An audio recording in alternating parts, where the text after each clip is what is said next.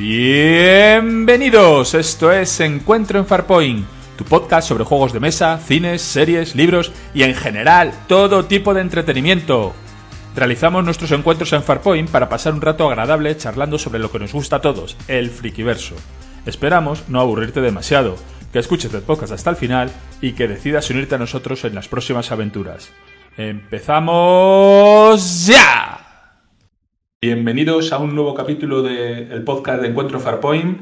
Hoy vamos a hacer un capítulo especial que la verdad es que nos apetecía bastante hacerlo y a ir sobre pues, las pelis de los 80 que en su momento nos marcaron, esas películas que, que cada uno en su infancia pues eh, cuando las vio le pareció lo más grande. Y bueno, pues vamos a tener este capítulo pues, pues hablando de ellas. Eh, hoy nos, nos falta eh, el gran Bobón Bestiajo, que le hemos mandado eh, en misión especial y bueno, no sabemos dónde está ni si aparecerá o no, pero bueno, está en misión especial, es una misión importante y ya, ya nos contará a su vuelta. Pero mientras tanto está con nosotros también el gran Herrerito. Buenos días, ¿qué tal? Buenos días, buenas mañanas ochenteras a todos. Y Mercucio, ¿cómo estás? Buenos días, aquí sobreviviendo. bueno, es que mucho. Por la que nos está cayendo, a la que nos está cayendo ya está bien. Bueno, pues vamos a, como decía, vamos a empezar a hablar de, de esas pelis de, de, nuestra infancia que nos, que nos marcaron, las pelis ochenteras, que bueno, el cine de los 80 la verdad es que tiene un, para nosotros sobre todo, también un glamour especial, porque venía de un cine de los 70 más encorsetado y a finales de los 70 empezó a hacerse otro tipo de cine distinto, más de aventuras, más de la calle, más de palomitas. Y, y, el boom fue en la década de los 80. En la década de los 80 ya empezaron a salir estas películas que, que pues, yo creo que la mejor definición es palomiteras. Y, y sobre ellas queremos, queremos eh, tratar. No sé, vosotros qué, qué opináis de, de, cómo evolucionó el cine en esa, en esa época. Bueno, a, a, ver, palomiteras y no palomiteras. Yo creo que es una época en la que, en la que entró todo. O sea, sí. todo. De, de, de, es un cine totalmente de creación de rozando serie B y demás a, a, a pelis de culto que luego comentaremos y demás de ultra serias y ultra sesudas, pues como Blade Runner o, alguna que hablaremos de como la chaqueta metálica o, o, las de Kubrick. O sea, es una época yo creo en la que, en la que entró todo y de la que hemos heredado pues hasta, hasta hoy. Totalmente de acuerdo. De hecho, muchas películas que, que, en sus momentos se hicieron, creo que no serían capaces de hacerla. Con toda la chorrada de la censura, autocensura, el quedar bien, hay muchísimas películas que, que hoy día no, no, pasarían el filtro de los 80. Y, y, y falta de, de, riesgo que hay ahora. Ahora vas muy a tiro sí, fijo, con mucha secuela, mucho. O sea, que vaya Remake. a funcionar bien y vas a por ello. Sí. Pero yo creo que en los 80 y en los 90, pues como te valía todo, pues probabas y ya ibas. Sí. sí, yo creo que, hombre, que la época dorada del cine quizás sea anterior o demás, ¿no? Siempre se habla mm. de, de, de, películas más antiguas y demás, pero la época de los 80 y de los 90, yo creo que, que, que efectivamente, como dice Arrierito, se atrevían un poco a hacer de todo, ¿no? Y es donde surgen pues, pues muchas películas que realmente ahora mismo se sigue viviendo casi de ellas, ¿no? Eh, a base de remakes o de 28 partes, Totalmente. o de, de Spino, o de los nietos ya del tal, y, y todavía se sigue tirando. Ahora mismo, pues no hay realmente películas casi originales, por decirlo de alguna manera, las hay, ¿no? Pero pero no como entonces, ¿no? Que, que, se buscaba que esas películas originales fuesen éxitos de taquilla totalmente, ¿no? Y lo eran. De, de, todas maneras, también, también hay que ver dónde estábamos. Estamos en un mundo pre-internet, es decir, si os acordáis, los estrenos, ahora mismo un estreno, si, si no es a la vez en todo el mundo, pues el pirateo se lo come. Entonces, en aquellos entonces había películas que tardaban incluso uno o dos años en llegar a España. ¿Sabes? E incluso uh -huh. lo, no, no, había tanta información sobre las películas, aún pasaban estos dos años, no sabían muchas veces que ibas a ver al cine, ¿sabes? Era, bueno, pues, yo qué sé, vamos a ver, yo qué sé, cualquiera de ellas que estrenaran, pues, oye, la veo, ¿qué, es esto? Ah, pues, eh, me han dicho que ha tenido mucha fama.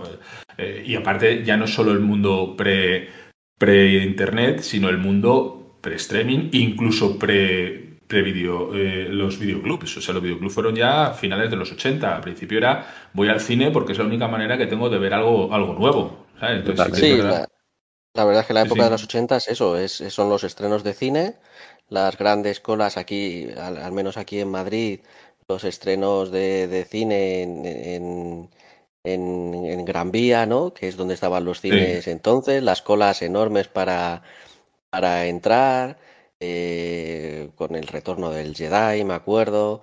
Ya eh, Bueno, pues de ese tipo de cosas, ¿no? Y luego, como dices tú, los videoclubs, ¿no? Y luego ya en la época de los 90, pues yo ya me acuerdo más de, para mí es el Canal Plus casi, ¿no? Pues mi obsesión era películas, tal. Eso ya fue, ya te digo, eso ya fue una, otra, otro paso, que, fue un, cambio ya cuando llegaron más, más canales de... recordar que los 80, por centrarnos en los 80, que lo queremos hablar, eh, nosotros en España teníamos dos cadenas de televisión, punto, en las cuales echaban una película dos a la semana como a lo sumo, y, ya está. Eh, de hecho, incluso, si os acordáis, las películas de cine, eh, los que eran fuertes, las, las potentes, pasaban meses y meses y meses en las carteleras. O sea, que eso ahora es impensable. O sea, ahora a las tres semanas está muerta la película. Antes se pasaban meses, incluso algunos años en el mismo cine. Y la gente seguía yendo a verla. Porque ahora te salen pues películas como igual que igual que series. Efectivamente. Igual que juegos de mesa, o sea, la, producción se ha multiplicado por, por 10, por 10 o Exactamente. que tampoco el mundo, que ya haremos otro capítulo de, series, pero efectivamente en aquellos entonces las series eran algo totalmente eh, secundario. O sea, lo importante eran las películas. Los actores importantes no iban a las series de televisión. O sea, la serie de televisión era algo terciario, o sea, serie B, C o incluso Z. O sea, bueno, pues también hay series míticas, por supuesto, en los 80, pero, pero era un producto secundario. Muchas, lo, muchas. Importante, lo importante es el cine, o era el cine. Entonces, bueno, sí que es verdad que, vivimos en un mundo completamente distinto. Esto ahora se lo contamos a nuestros hijos y flipan. O sea, yo, que no existía Internet, que no existía Internet. ¿Y qué hacías con tu vida? ¿Cómo no te suicidabas? O sea, eh, es así. pero... Hace unos días, yo tengo una anécdota hace unos días eh, con mi hija de 11 años. No sé de qué estamos hablando, con mi mujer y tal, y, de pronto surgió, eh, pues cuando íbamos al videoclub, tu padre trabajó en un videoclub. Me queda mirando y me dice, ¿qué es un videoclub? yo, ¿cómo? ¿Cómo que, es un videoclub? efectivamente, claro, para ellos, un, establecimiento donde vas a alquilar cintas para el fin de semana no entra en su cabeza. Así ahora tenemos pues streaming y demás, pero la, la pregunta de qué es un videoclub pues vale, hija, me acabo de dar 30, 40 años encima. No pasa nada. Además, acordaros de que ibas al videoclub. Dios, se han llevado la que quería. Me cago en la leche, ya no quedan. Y si tenías mano, pues llamabas y te la reservaban ahí debajo del mostrador y, como muchos, ¿no? Sí, efectivamente, pero bueno. Ibas bueno este, que, tiene muchas copias, ¿no? Y ibas ahí y tal, y, todos te iban con la etiquetita alquilada, alquilada. Alquilada, alquilada. sí, efectivamente. Y bueno, centrando el tiro en el, en el cine de los 80, eh, si os parece, podemos empezar a, revisar algunas de estas películas míticas. A ver, la lista podría ser infinita. O sea, como hemos dicho, estamos diciendo, eh, películas de los 80, pues había pues como churros, eh, mayor, menor calidad, más serias, menos serias, efectivamente. Pero bueno, hemos, hemos seleccionado cada uno unas poquitas, ¿vale? Para dos, tres, para, para hablar sobre ellas un poquito más en profundidad que, bueno, que la verdad es que si, si nos pusiéramos a hablar estaríamos tres días y no parábamos. Entonces, eh, no sé cuál de los dos quiere empezar, eh, si os parece, a comentar alguna de estas películas de, de culto para nosotros.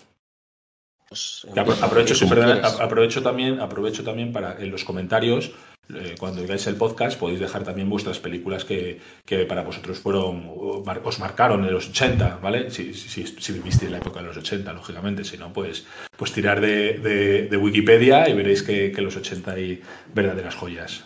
Arrierito, empiezas tú, si te parece. Venga, le doy. Venga, empiezo con una que la tengo reciente, pues la vi ayer por la, por la noche, con Golpe en la Pequeña China. Que es una peli que es un homenaje a las pelis de serie B de, y está dirigida por John Carpenter y, protagonizada por, por Kurt Russell. Y es, y es un vicio. O sea, la vi, la vi ayer y, me lo volví a pasar como un enano. Porque eh, es que no, no, no sé por dónde empezar. Tiene de todo. Tiene, así fue como se la vendía a mi hija, de hecho. O sea, tiene comedia, porque es prácticamente sátira. Eh, tiene acción, tiene monstruitos, tiene, tiene magia. Ah, así que a, mí me encanta. Es cierto. Tiene Carrasel. haberla visto ayer.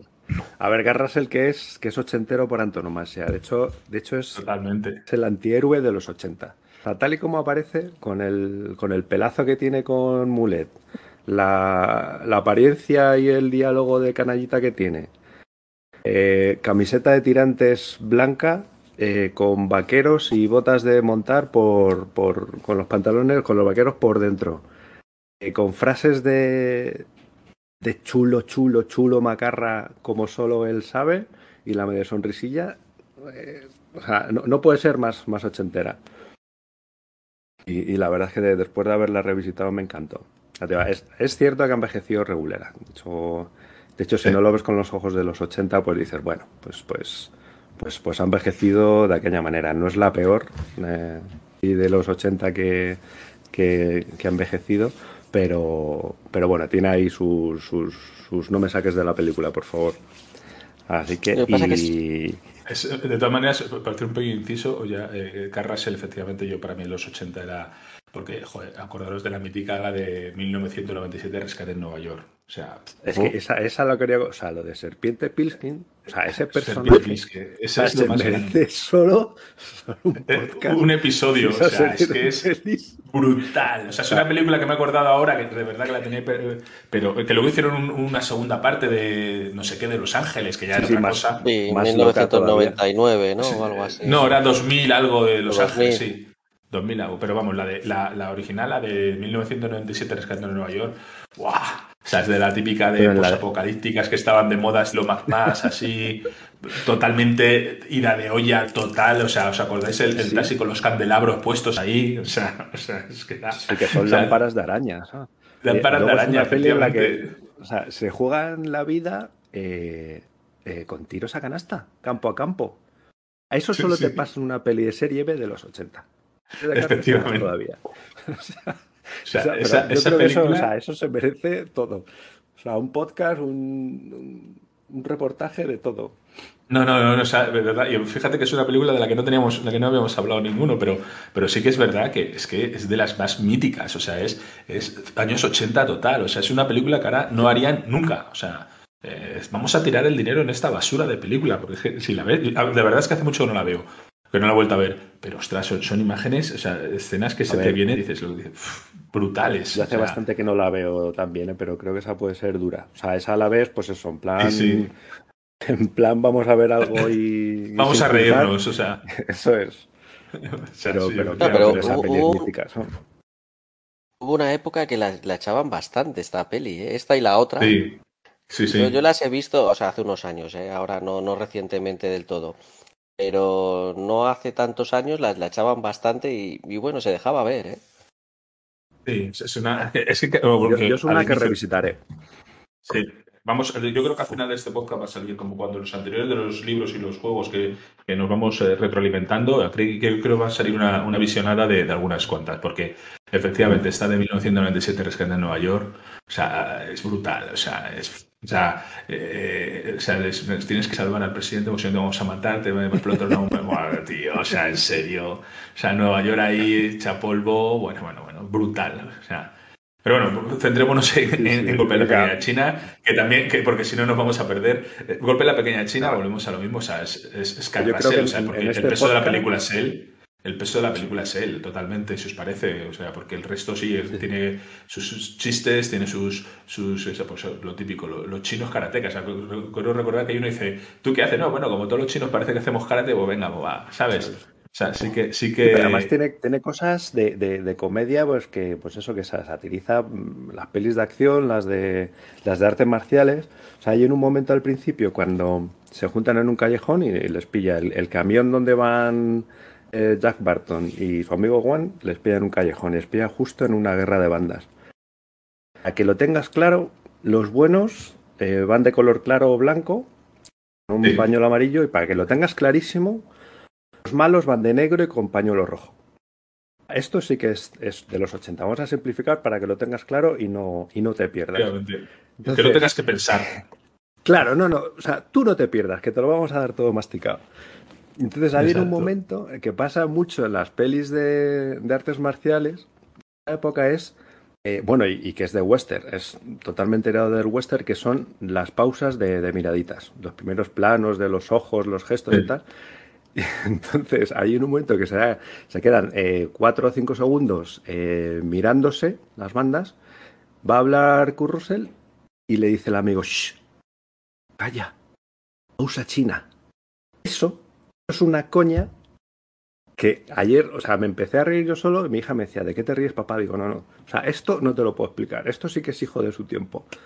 Pausa china. Mientras los otros se miran. Entonces, detallitos de estos, la peli tiene, tiene un montón. Y el, y el personaje de, Jack Barton es eh, el antihéroe que durante toda la peli o sea, tiene las, las frases de, Chulo y de Macarra mm, más perfectas que te pueden echar a la cara, pero dentro de la peli no hace nada. O sea, todo le sale mal, es todo comedia. Sí. Hay en un momento que, intenta sacarse el cuchillo que lleva durante toda la peli, que es muy importante, sin hacer spoilers, de la, de la caña de la bota. De pronto, como si fuera Mr. Bean, eh, en vez de sacarlo y quedárselo en la mano, lo lanza por ahí fuera. Entonces va corriendo, sale totalmente de la, de la pelea. Amigo Juan eh, se encarga de todos, derrota ahí a, cinco o seis eh, ninjas que había. Y cuando vuelve ya Barton ya se acabó la pelea. Y entra ahí como con la ametralladora en una mano, la pistola en otra, como diciendo, ya estoy aquí y ya está solo. Entonces es, es el, el, antihéroe por, por, antonomasia, pero sigue teniendo sus frases de, ¿estás preparado ya? Dice, nací preparado. O sea, son... Y es así toda la peli. que seguramente... Así, ah, perdona. No, decía, yo, yo recuerdo mucho el, me acuerdo, porque realmente es una superproducción. Eh, pero que luego no tuvo tanto éxito en, en taquilla esta película, en cine al menos. Fue no es de las en sí. Sí, pero, pero, en taquilla como tal no, pero lo que sí que recuerdo es el tráiler. O sea, cuando ponían el tráiler y tal, o sea, a mí me generó una expectación tremenda porque ver a, los a los tres malos, ¿no? A los tres eh, generales. eran. Sí, tormentas. De, y la presentación del tráiler que cada uno pues demostraba su poder y tal cual, era como, pues esto va a ser la bomba, ¿no? Luego, luego es verdad que se desinfló en taquilla y luego pues, pues poco a poco se convirtió en una película un poco más casi de culto. Bueno, que no, hemos hablado todavía de, de, ese malo David Lopan. Sí, que se caía a trozos el emperador, casi. David Lopan es Hostias, un malo ochentero total también. O sea, soy muy malo. O sea, de todas maneras, lo que hablamos, si lo pillas, dice, no, es que tienes que coger a una china de ojos verdes. Eh, la otra era americana y la otra era china como yo, será prima de una china, o sea. Claro, es que empieza con lo de China de ojos verdes, que es muy poca, pero luego nadie sabe por qué eh, lo, pasan que les vale ya mujer de ojos verdes igual, mujer, como tío. Al final, si no encuentra cualquiera, mira ese que pasa por ahí, cógele. o sea, vale, venga, va, me lo creo. O sea, que ese es el cine de los 80. O sea, al fin y al cabo es que es así. O sea, eh, era, ah, venga, si aquí lo, has venido a pasártelo bien, ¿no? Pues venga, tío. Eso y bueno, este tipo de que cine. un poco. Sí, sí, bueno, pues eso, para ir terminando de golpe en la pequeña China, eh, revisitarla es un, es un placer, vista con los ojos de, de cuando éramos jovenzuelos, y el personaje de Kurrus, que me parece espectacular. Brutal. sí. O sea, con doblaje o sin doblaje, da igual. O sea, yo creo que el 60% de la peli eh, es, es, Jack Barton. Sí, o, más, diría yo. Toda la película sí. sí. Sí, sí, sí, sí. Así que nada, esa es, mi, primera reseña ochentera que cuando la vi de jovencillo eh, me encantó. Me pareció pues lo que, lo que decía Mercucho. Una, una, en su momento lo veía como una superproducción, pero, pero claro, lo, veía con los ojos de cuando era pequeño y, me pareció una peli que lo tenía todo. Acción, aventura, un héroe molón, guaperas, que se llevaba todas de calle con, con, con, ese machismo... Eh, tapado de, del, que efectivamente que ahora mismo estaría, estaría mal visto ese personaje. Ahora mismo, claro, la posición de la mujer en la peli es, que son los 80, que tampoco es lo de siempre, no lo puedes juzgar con los, con los ojos de ahora. Así que nada, me quedo con esto como reseña de, uno de los primeros hitos de mi infancia. Muy bien. Mercucho, tu primera, primera peli que quieres que comentemos más en profundidad. Pues yo voy a comentar una película del 84 eh, que la verdad es que yo la primera vez que la vi fue en el colegio, nos la pusieron en el colegio, en el clase de música, y me dejó impactado, que es, que es Amadeus. Amadeus de Milos Forman, eh, bueno, pues es una película, yo creo que todo el mundo pues tendrá la referencia de, ese Mozart con la risa de Tom Hulce, ¿no? La risa. Eh, la risita esta, eh, la banda sonora, la, la canción de Amadeus que, que, se hizo y tal, que era muy chula.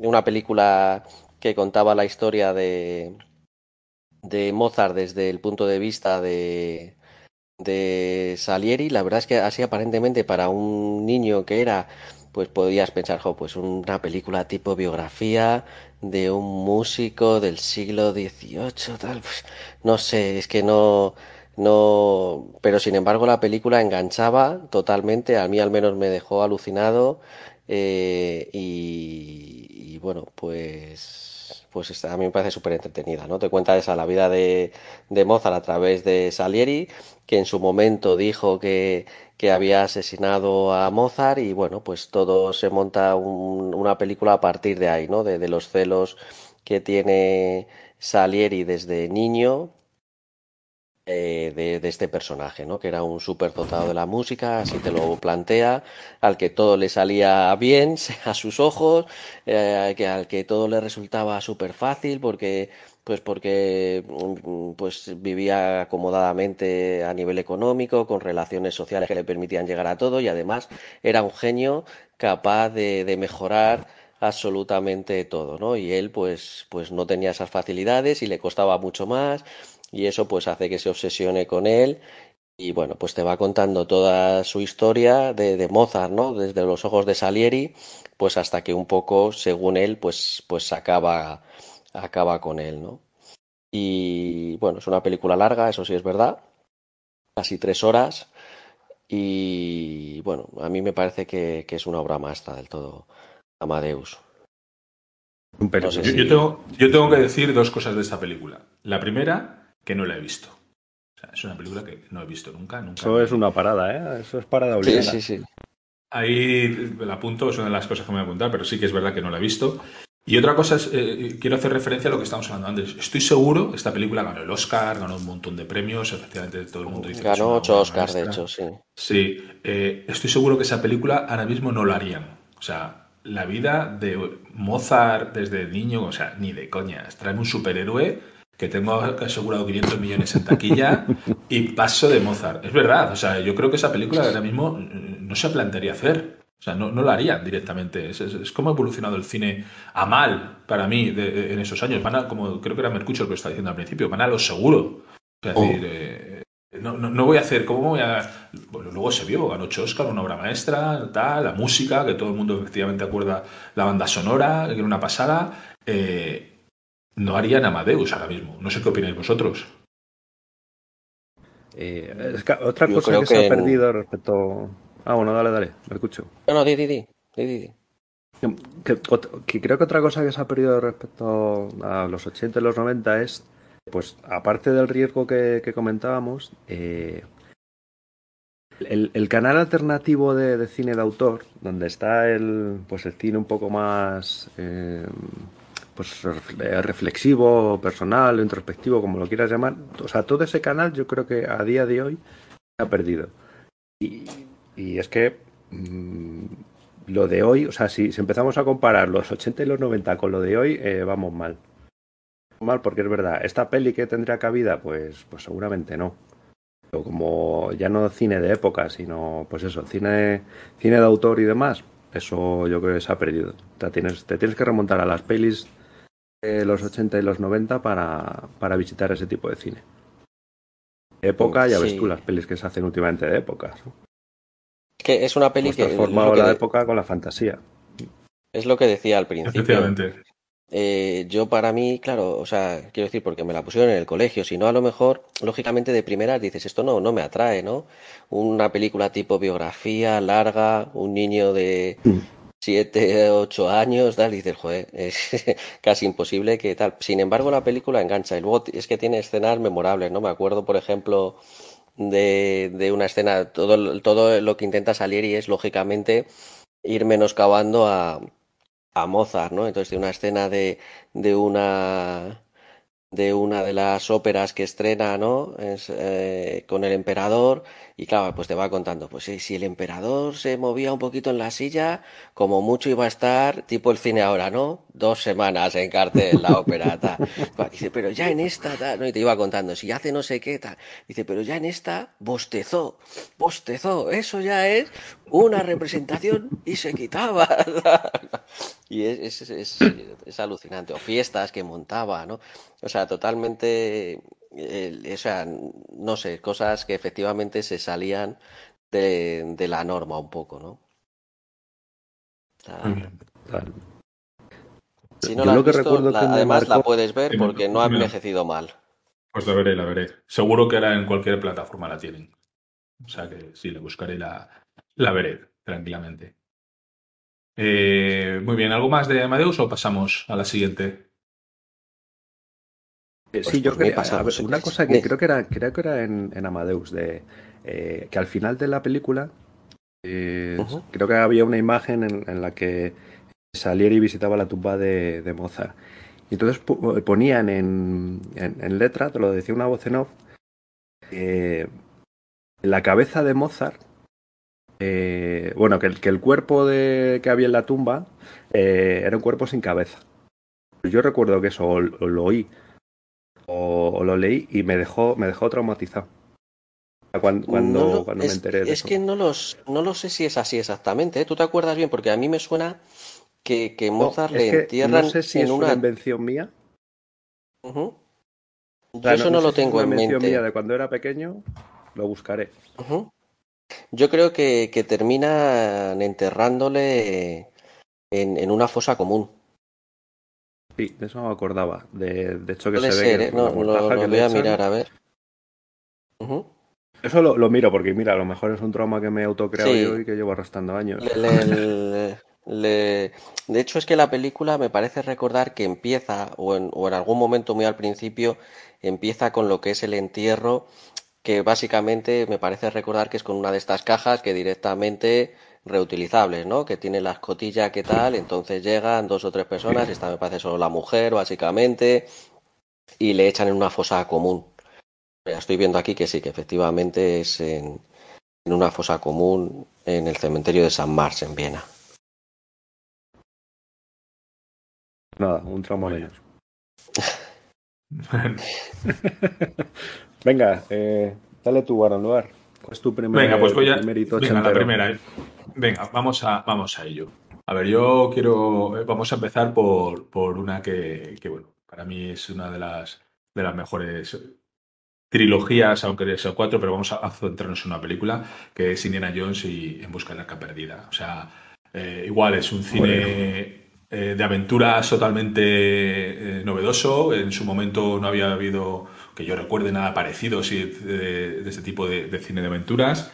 Y, la verdad es que es una, es una película que, que, a mí me, parece una pasada. De hecho, eh, y hablaremos a lo largo también del podcast de él, Harrison Ford. O sea, Harrison Ford eh, es el héroe de, de acción, ya no de los 80, de la historia del cine. O sea, ha hecho los mejores, los mejores personajes de acción, excepto James Bond, que es el único que yo creo que sí que, puede estar a la altura. Pero decirme eh, personajes más importantes que Han Solo que Harrison, o sea, perdón, que Indiana Jones o que eh, Blade Runner, o sea, Deckard, o sea, ¿qué personajes están a esa altura? Y los ha hecho todos él, o sea, pero bueno, eh, centrémonos en Indiana Jones, una película eh, que en su momento, bueno, igual, está hecha por, están detrás George Lucas y Steven Spielberg, que venían de, George Lucas venía del macro éxito de la Guerra de las Galaxias y Steven Spielberg estaba en la cima después de Tiburón y, las, películas que, estaba, que eran todo, todo éxito, todo lo que hacían,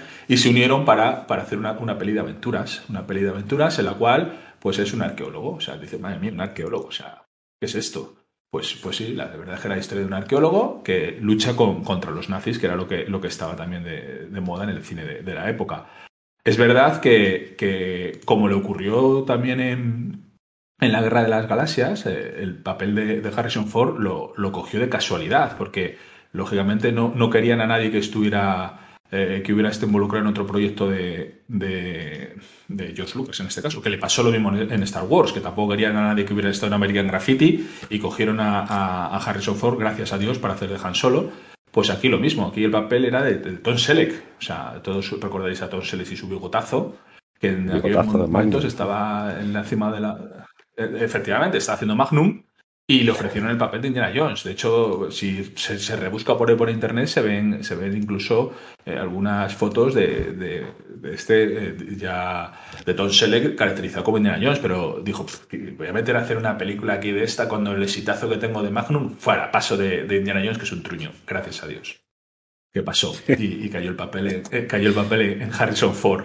Porque digo, se, hizo una de las, de las mejores películas para mí de aventuras. Luego eh, podemos decir que si El Templo Maldito o incluso La Última Cruzada, porque la de la Calavera de Cristal no existe para mí. Esa película no existe. No existe, esa no, no, se ha hecho, nunca. No se ha hecho nunca. Pero las otras dos pueden estar incluso al mismo nivel que, que, que En Busca del Arca Perdida pero, ostras, tiene escenas muy míticas, o sea, muy, muy míticas la, película. De hecho, eh, hay referencias eh, en uno de los, de los criptogramas que aparecen ahí, aparece R2D2 y C3PO ahí, como si fueran eh, escrituras egipcias y, la verdad es que, es una pasada. Para mí tiene una de las escenas más épicas de la, de la historia del cine, que supongo que ya a estas alturas todo el mundo conoce la historia de, de cuando se va a enfrentar al, al mazas este enorme con el espadón que dice, bueno, a ver, una pelea y, saca el tío la pistola y la deja en paz, le mete un tiro y se lo carga, que te quedas todo cortado porque hasta ese momento te eran peleas épicas de luchas de 5 o 10 minutos de pelea, pues que también dice la, que realmente era porque tenía, un, tenía gastroenteritis, estaba hecho polvo y dijo, mira, tronco, yo ahora no puedo ponerme aquí a pelear que me voy por las patas abajo, y vamos a hacer esto. Y quedó para mí una, de verdad, una de las, de las escenas más épicas de la historia del cine. No sé, no sé qué opináis, qué opináis vosotros de esta película. Sí, de, hecho en, la siguiente, ¿no? Pues eh, se hace un poco referencia a eso, pero esta vez no lleva la pistola, ¿no? sí, efectivamente. Pero más le pega un tiro, a mí... Eh, pero con desidia. Sí, o sea, con, cara de tío de mira, te pego un tiro, pero porque no tengo tiempo. O sea, te deja en paz que estoy aquí buscando a la colegui y vete al circo, tío. De hecho, esta sí que es una película que para mí no ha envejecido mal. O sea, lógicamente los efectos especiales son los de la época, o sea, eso no puedes hacer nada, pero por ejemplo, la, escena inicial de la piedra, eh, de la que va rodando detrás de él, o sea, está, muy, buena. conseguida, ¿sabes? Y, los efectos especiales en general, eh, para la época que estamos hablando, también, y ya no solo los efectos especiales, el argumento de la película en sí creo que es totalmente revisable, actual y, que no, no, ha envejecido nada mal. O sea, no sé qué. Y ya digo, me centro en el arca perdida, pero, pero lo, sumamos a, las otras dos porque me parecen iguales de, buenas. De hecho, hay una anécdota en la tercera que supongo, no sé si sabéis, sabéis que el padre de Indiana Jones es, Sean Connery, hace de, su padre. Bueno, pues realmente creo que no sé, se llevan seis o siete años solo en la realidad, ¿sabes? Eh, Harrison Ford y Sean Connery. Y, hace de padre e hijo, ¿sabes? En, en, la, en la película pero que también hace un papel brutal, eh, de, genio despistado el padre ahí, ¿sabes? Esto muy buena. O sea, cuando llega pues, Henry, no, papá, papá, al principio, papá, papá, no sé qué, eh, recita no sé qué, hasta que no recites no, no puedes hablarme. O sea, es que son con él y ahí es un nivel que da igual lo que le pongas. Sí, estaba en nivel dios ahí también son con él, sí, efectivamente. Sí, a mí estas pelis para mí son, son las películas de aventuras por, por autonomía. Y, lo que decías del comienzo, ¿no? Yo creo que es de las primeras pelis, o al menos es, eh, son, las películas en las que se impone la presentación del personaje, ¿no? A partir de, de esta presentación que hace de, del personaje de Indiana Jones, todas las películas, al menos que tienden cierta pretensión, eh, van a comenzar parecido, ¿no? Presentando, haciendo una escena de presentación de personaje, situación y tal. Totalmente. Totalmente es, es muy buena la, la, escena de. Es que las escenas de, de presentación son, son bestiales. Y, aparte de eso, yo creo que, que desde Indiana Jones eh,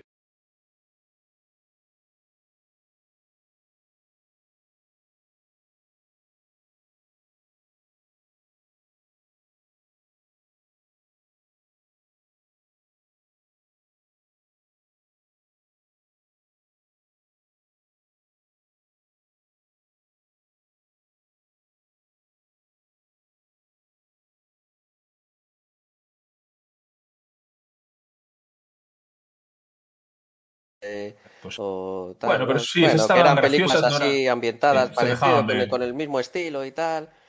Ha habido muchos intentos, pero lógicamente como esas probablemente no, o al menos en nuestro recuerdo, ¿no? Porque lógicamente también es verdad que... Hicieron luego las de las infames de Alan Quaterman con, con Sharon Stone y, el tío este. A mí esas me, a mí esas me gustaban, ¿eh? Como que infames, como que infames. A mí esas me gustaban. no había mejor cosa que una tarde de sábado a las 4 de la tarde y te ponías la peli de Quaterman, tío. De las minas del Rey Salomón. Las minas de Salomón, efectivamente. Ah, y la otra, hicieron dos, ¿no?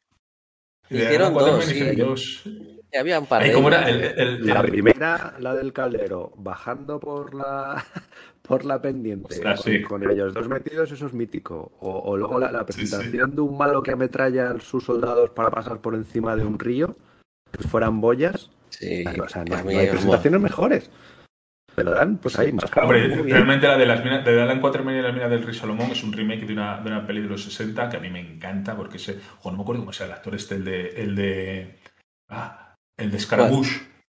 Eh, ¿Cómo se llama el actor? Ojo, me encanta. Scaramouche, grande. El prisionero, es, Scaramouche, el prisionero de Zenda, eh, eh, las minas del Rey Salomón. ¿Cómo se llama este actor? No me acuerdo ahora mismo, pero buscarlo. Porque es que esa es que es un remake de esa película, la de Alan Quaterman, es que, es que eh, es, me parece. Eh, pero, pero, aquí un momento. busca por yo no, yo no lo recuerdo tampoco. Es...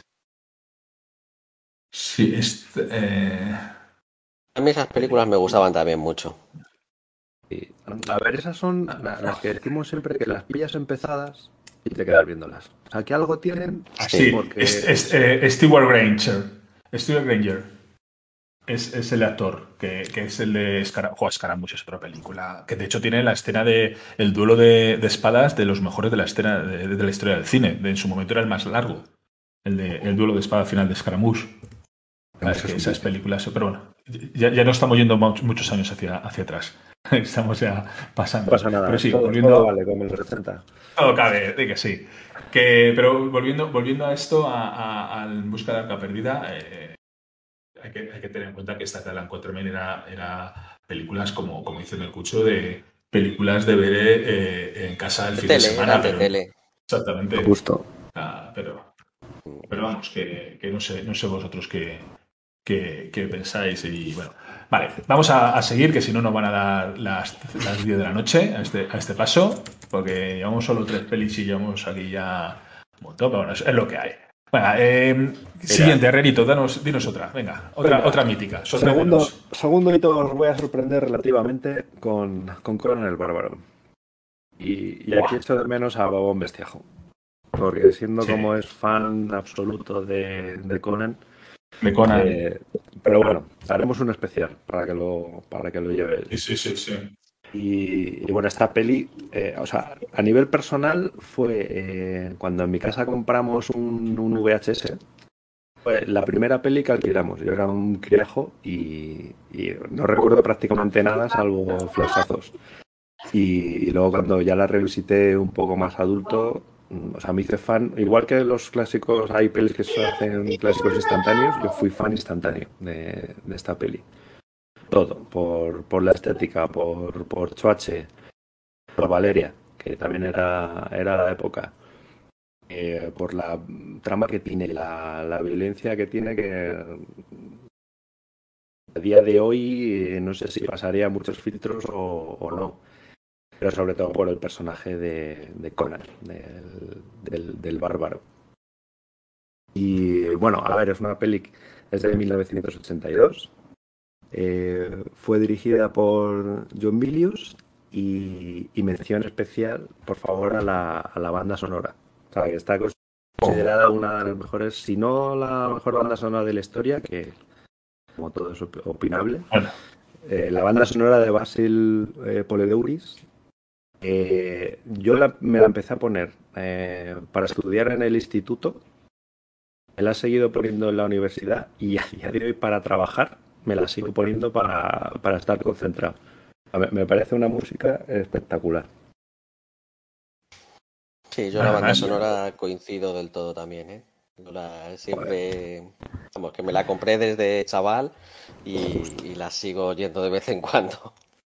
Teniendo en cuenta varias cosas que nos ha comentado. Eh, película grabada en España, eh, con Adiuska como madre de, Conan y Jorge Sanz de, Conan niño.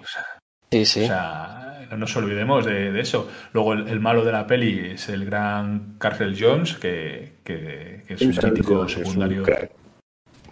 Un, pedazo de mítico secundario, voz de Darth Vader y, y bueno, pues en el, lógicamente la versión original, o sea, nuestro Constantino Romero, por decirlo de alguna manera, eh, este hombre con su vozarrón brutal. Y, y efectivamente, Conan es, es otra película que, que, ostras, que es que te. Eh, de, la misma manera que la segunda ya flojeó bastante, para mi gusto, pero bastante. Con el Dr. J ahí de la NBA y de Super Mega Amigo Gigante. Y una pena que no hicieran nunca ese llegar a, rodar con Andrei. Es una verdadera pena que no se llegara a rodar con, con Arnold Schwarzenegger ya más, más mayor, porque hubiera sido brutal también. Pero sí que es verdad que, la de Conan el Bárbaro. O sea, la escena, la escena de. No sé si recordáis, que tiene muchas escenas, pero a mí una que, que más me llenó cuando está hablando el malo con Conan. Dice: Yo, la fuerza de la espada era lo que desde joven quería tener la espada, porque la fuerza, pero me di cuenta que el poder es realmente. Y dice: Mira, y le coge tú, venga, ven a mí, ven a mí. Y coge uno y se tira desde arriba, ¡pah! ¿sabes? Solo porque el otro se lo dice. Dice: Esto es poder. ¿Sabes? ¡Buah, tío! qué pasada de de, peli. O sea, esa, escena a mí es una de las que más me, me moló. Le dice que el poder de la, carne es más poderoso que el, que el, poder del acero. Es lo que decía Conan. Sí, sí. Yo la, la, he visto hace poco y la verdad es que la he vuelto a ver pues hace un mes o así. Y, y bueno, hombre, tiene sus cosillas, ¿no? Sus costuras y tal de, de los años, pero, pero se deja ver perfectamente, súper entretenida de hecho, la vi con mi hijo también y, le, le, gustó también, o sea que es una película y es, es también muy parecida a Aventuras, ¿eh? De, mira, de que preguntabas, oye, ¿qué película de aventuras tal? Esta es otra temática totalmente diferente y tal, pero también es una película de aventuras pura y dura, entretenida 100% y con unas escenas, tiene el tema de cuando, no, la famosa de, del, del camello, ¿no? que le da el puñetazo al camello y le deja, y le deja cao. y luego de todas manera. Sí. Sí, sí. No, no, no, sigue, sigue. No, y luego tiene la de la de cuando, cuando se camela, ¿no? Al, a, a, uno de los monjes, ¿no? Y tal, para llevársele ahí a las afueras y, y, y dejarle inconsciente y se viste él de monje, ¿no? Y tal. No, sí, son escenas muy buenas. Sí, eso es muy buena. De todas maneras, es, un personaje que, de verdad, tal y como están ahora eh, de falta de ideas, no sé cómo no lo usan para hacer ahora alguna serie, alguna. De hecho, se habló que iban a hacer una serie que luego quedó en nada. Pero ostras, de hecho hicieron una serie, una infame serie en los 90 que si creo que es en Prime Video se puede ver, la serie de Conan de los 90, que no sé si ni sabíais que existía, pues es una serie de Conan de los 90, que está, creo que es en Prime Video.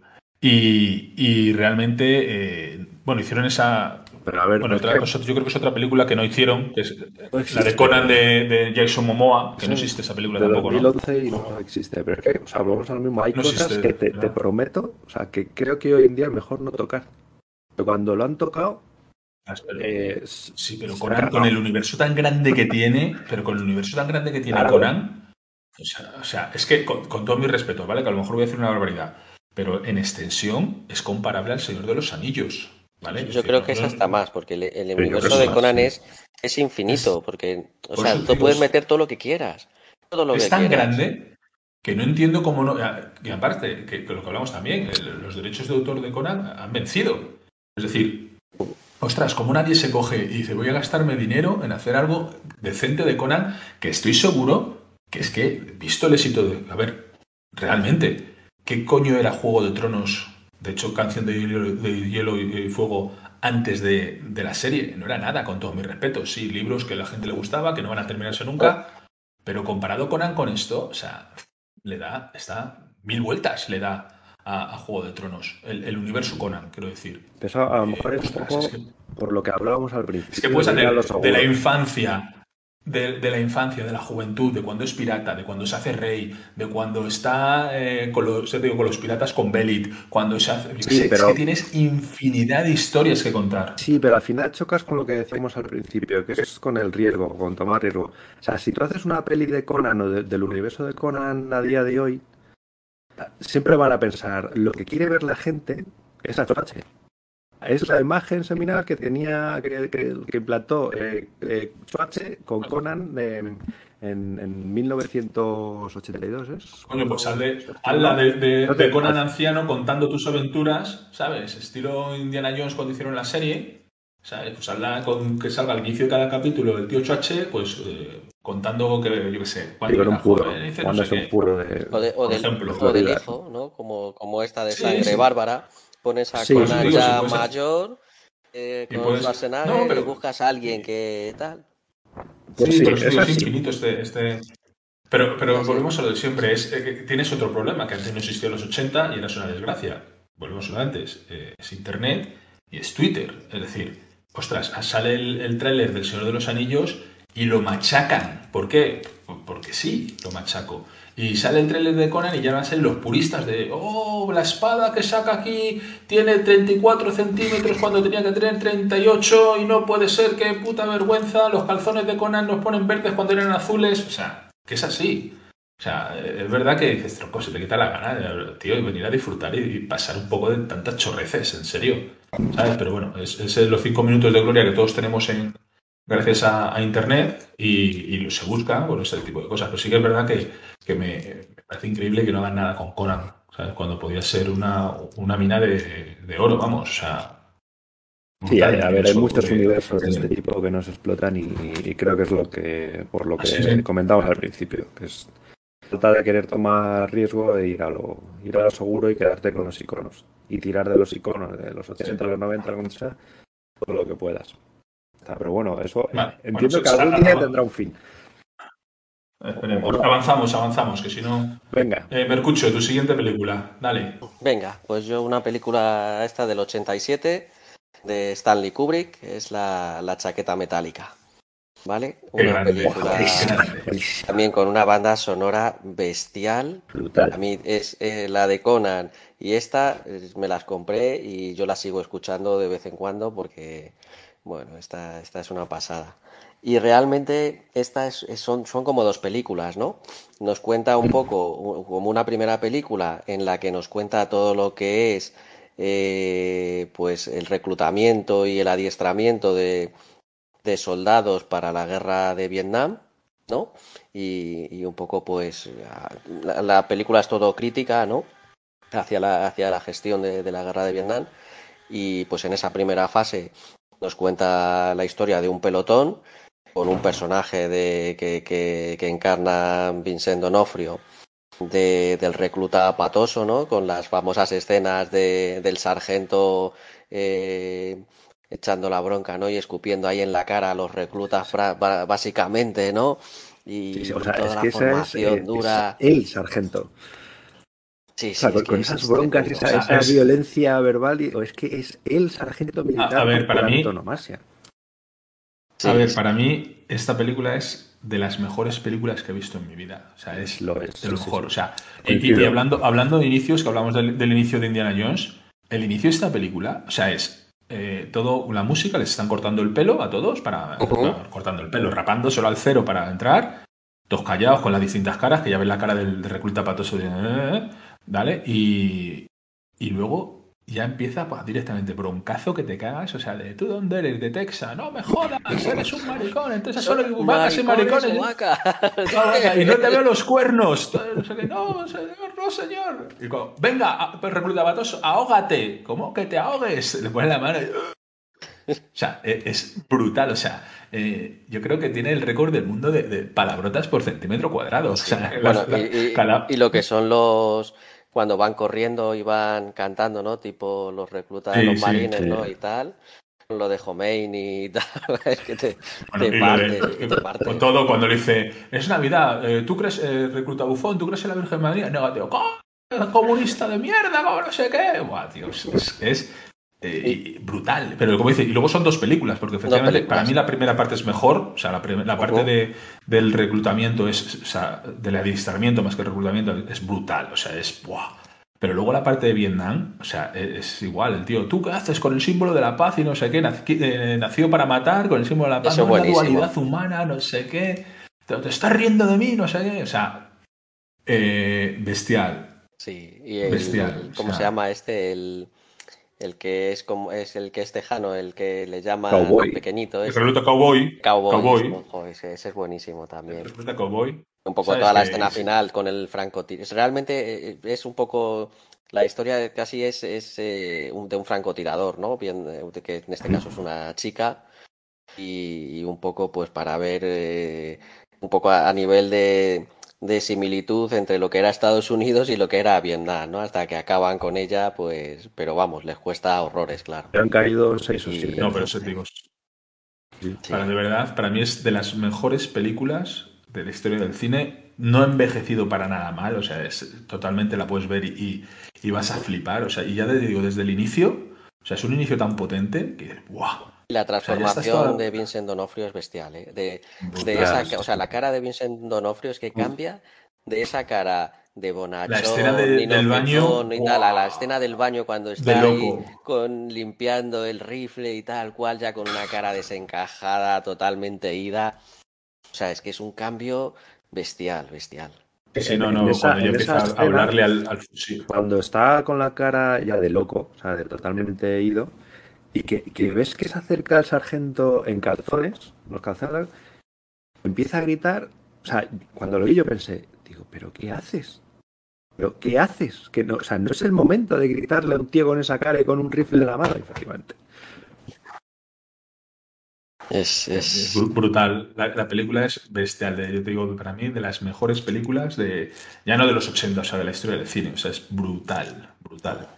O sea, Stanley Kubrick era un genio, o sea, porque muchas de sus películas son, pues eso, de, genio. Y, y, esta película es. Y con el boom boom, este, ¿no? Hostia. Un soldado americano quiere boom boom. es, que, es, que, son pues, buenísimas. Con, la, con una música, cuando cambia a Vietnam, ya cambia la música. Sí. sí. Y cuando le dice la otra, no, no, con el negro, no, eh, que no se la enseña, no, que es normal, no es grande.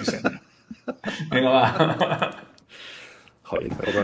O, cuando, o cuando está justo cuando hace el cambio de, de, este a Vietnam, que está tomándose un café o algo con el otro, con el fotógrafo, y viene uno y le roba la cámara y empieza a hacer y se pone también a hacer así como karate, diciendo, ah, sí, estamos todos como putas cabras, pasa. y el que, sale menos eh, el personaje trozo de carne que trabaja también en Firefly que nos gusta a todos. Sí es, el, Sí, es el, el de, la, de, los hermanos estos que son 50.000 de los Baldwin. Sí, de los Baldwin. Es uno de los Baldwin, sí.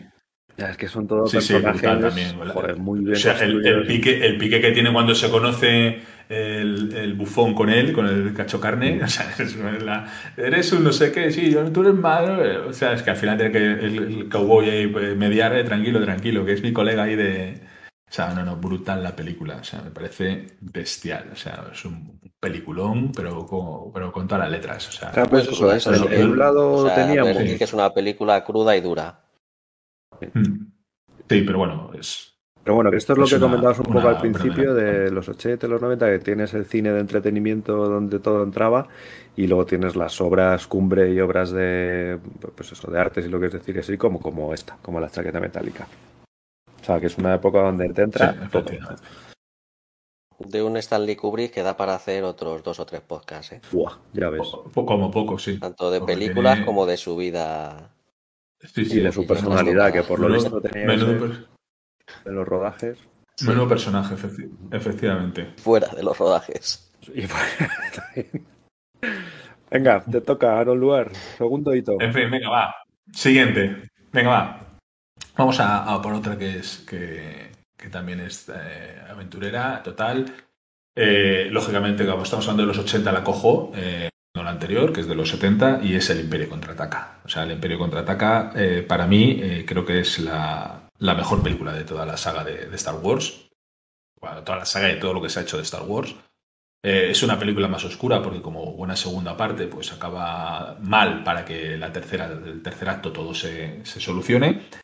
Pero, pero vamos, para mí es, otra de las películas más grandes de la historia del cine. No del nivel como podemos hablar de Amadeus o como ahora mismo de la chaqueta metálica, de cine que te hace pensar, sino cine que te hace disfrutar. O sea, vengo a, pasar el rato, a pasármelo bien y, la verdad es que, esta película eh, en su momento y ahora igual, pero en su momento hizo, hizo historia por, por primero para el, el, shock tan grande que fue en su momento descubrir que, que Darth Vader era el padre de, de, Luke Skywalker, porque lógicamente esto es, ahora todo el mundo es Vox Populi, lógicamente, todo, cualquiera sabe quién es, eh, eh, que sabe que es su padre, pero en su momento estuvo tan, tan, tan, tan secreto que, que solo lo sabía eh, Mark Hamill, como Luke Skywalker, y ni tan siquiera lo sabía el actor que hacía de, de Darth Vader, porque de hecho dijeron una frase distinta que luego dicen, claro, el actor que hacía Darth Vader flipase, pero ¿cómo, ¿cómo reacciona así este? Porque creo que le dijo que decía algo así como yo maté a, a tu padre, ¿sabes? O no, o Obi-Wan mató a tu padre, creo que le decía. Que pues decía, no. Y el Obi-Wan mató a tu padre, efectivamente.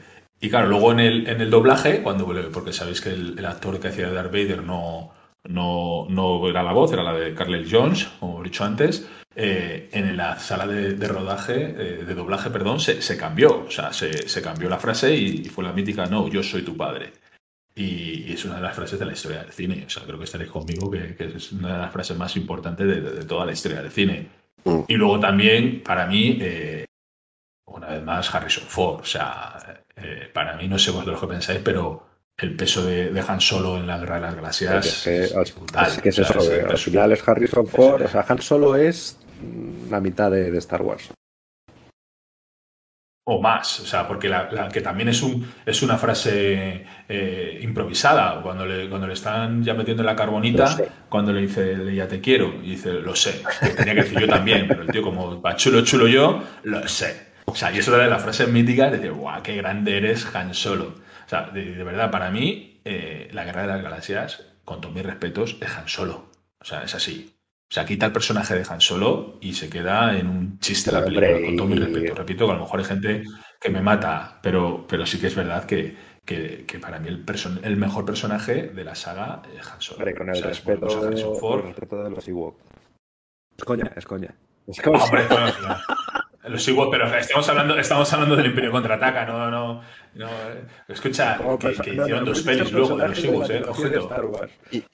Series de dibujos ah, bueno, y todo. Series, películas, ojito, a ver qué, a ver qué series eh, tienen, tienen, Que por cierto, luego podríamos hacer también un, un especial de.